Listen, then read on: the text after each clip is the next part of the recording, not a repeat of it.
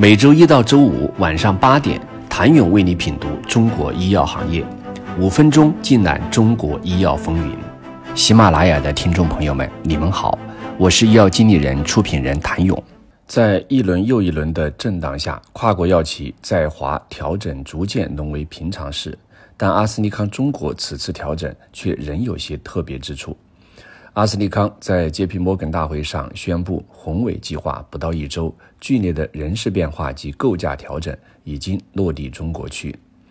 与全球最新公布的三大业务板块战略调整相匹配，中国区主体构架也分为肿瘤、罕见病、生物制药业务，且三个业务板块负责人都直接向阿斯利康全球执行副总裁、国际业务及中国总裁王磊汇报。其中，中国生物制药业务为新增构架，囊括了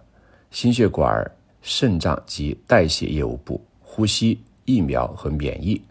这是近几年来阿斯利康中国最大的一次构架调整。除了与全球构架相匹配外，产业界看到的是在通过一项项并购 BD 之后梳理产品线、发力肿瘤赛道之外的重要信号。这不是近年来阿斯利康中国第一次组织结构调整，应该也不会是最后一次，但却是近年来最大的一次。与辉瑞中国区组织构架调整越拆越碎不同，阿斯利康此次采取了收的策略。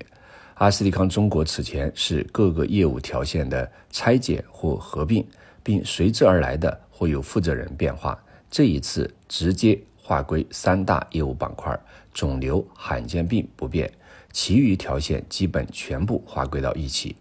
并新成立中国生物制药业务。条线的变化也意味着阿斯利康中国生物制药业务版图或包括呼吸吸入和生物制剂、心血管、肾脏及代谢、呼吸消化、疫苗和免疫疗法、自体免疫这三大业务板块。伴随而来的变动，还有阿斯利康中国原肿瘤业务总经理陈康伟，因为家庭原因将回到新加坡，出任阿斯利康亚洲区商业负责人。肿瘤业务总经理这一棒则交给了现任阿斯利康中国总经理赖明农。按照目前的阿斯利康中国官网也披露的组织结构，肿瘤相关条线的事业部负责人应该直接向赖明农汇报。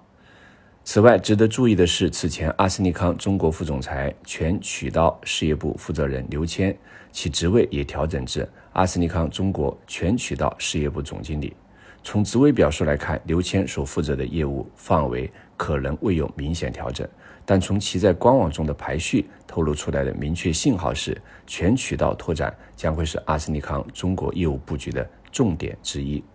变化虽大，却是。与全球战略同频共振。早在前几日的 J.P. 摩根大会上，阿斯利康全球便公布了其宏伟计划，尤其提及2023年实现行业领先的增长，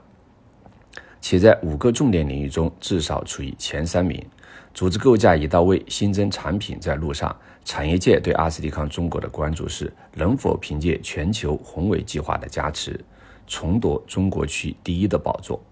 阿斯利康中国构架大变透露出哪些重磅信号？请您下周一接着收听。谢谢您的收听。想了解更多最新鲜的行业资讯、市场动态、政策分析，请扫描二维码或添加医药经理人微信公众号“医药经理人”——医药行业的新闻与资源中心。我是谭勇，周一见。